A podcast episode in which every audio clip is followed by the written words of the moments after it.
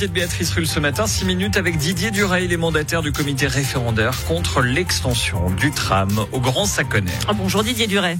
Bonjour. Merci d'être sur Radio Lac ce matin. Alors comme ça, Didier Duray, vous diffusez des informations erronées ou tendancieuses sur ce tram Nation Grand Saconnet. Je ne vois pas euh, de quoi euh, on parle et de quoi, quels sont les, les gens qui sont à l'origine de ça.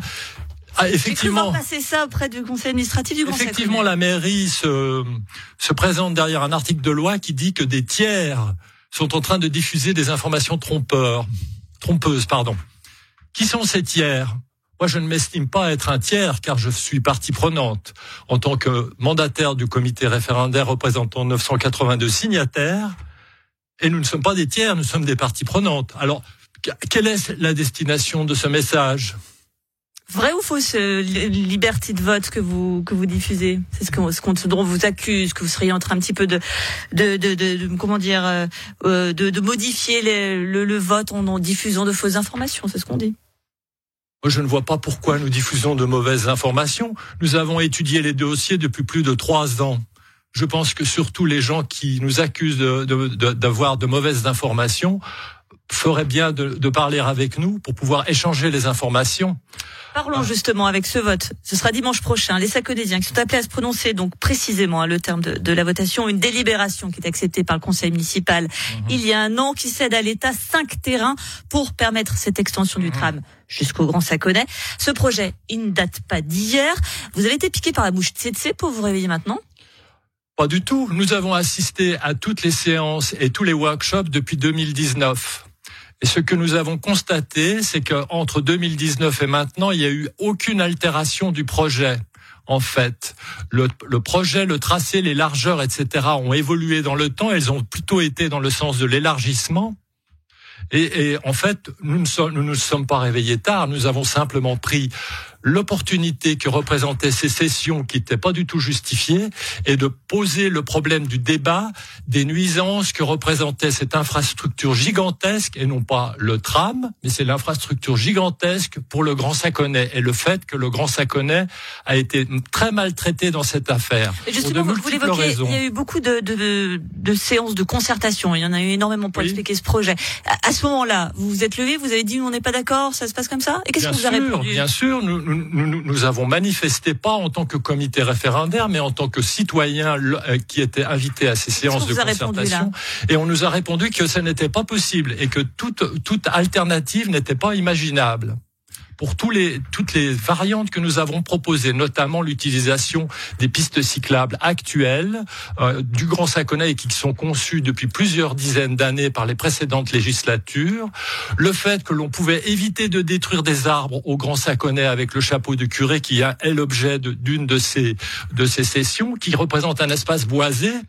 Toute bonne écologie commence par soi-même. Les Grands Saconnet ont l'impression qu'en fait on introduit le changement climatique sur leur territoire, on va créer un véritable îlot de chaleur en détruisant ces arbres. Et même si on, on, on, plante deux arbres pour un arbre abattu, ça ne modifiera pas, ça ne changera pas le fait que la, la, le boisé actuel est un excellent îlot de fraîcheur qui a été démontré pendant la canicule de 2022 et qu'il faudra attendre sans doute 30 ou 35 ans pour avoir un espace boisé comparable. Alors, juste, le problème vous évoquez, principal. Vous, évoquez l'aspect écologie.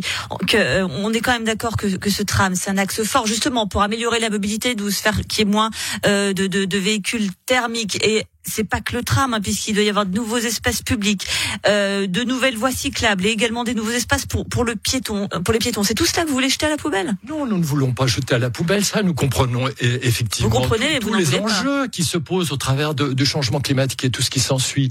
Mais nous voyons qu'est-ce que ça signifie pour le Grand Saconnet? Qu'est-ce que ça signifie pour le Grand Saconnet? C'est qu'en fait, plutôt que de d'amener des solutions pour le Grand Saconnet, notamment au problème du transit, vous conviendrez que le canton de Genève ne se résume pas au Grand Saconnet non plus et qu'on doit avoir une politique globale. Alors puis-je vous expliquer un point? Vous prenez cette voûte, euh, cette voûte arborée qui descend la route de Ferney. Comme par hasard, à partir du moment où on rentre dans Genève, cette voûte est préservée. D'accord? Et quand on arrive sur le territoire du Grand Saconnet au chapeau du curé, elle est détruite. Ça veut dire quoi Que c'est qu'on préserve les habitants de Genève et pas ceux du Grand Saconnet? Les Grands Saconnet ont cette impression. Les Grands ont cette impression.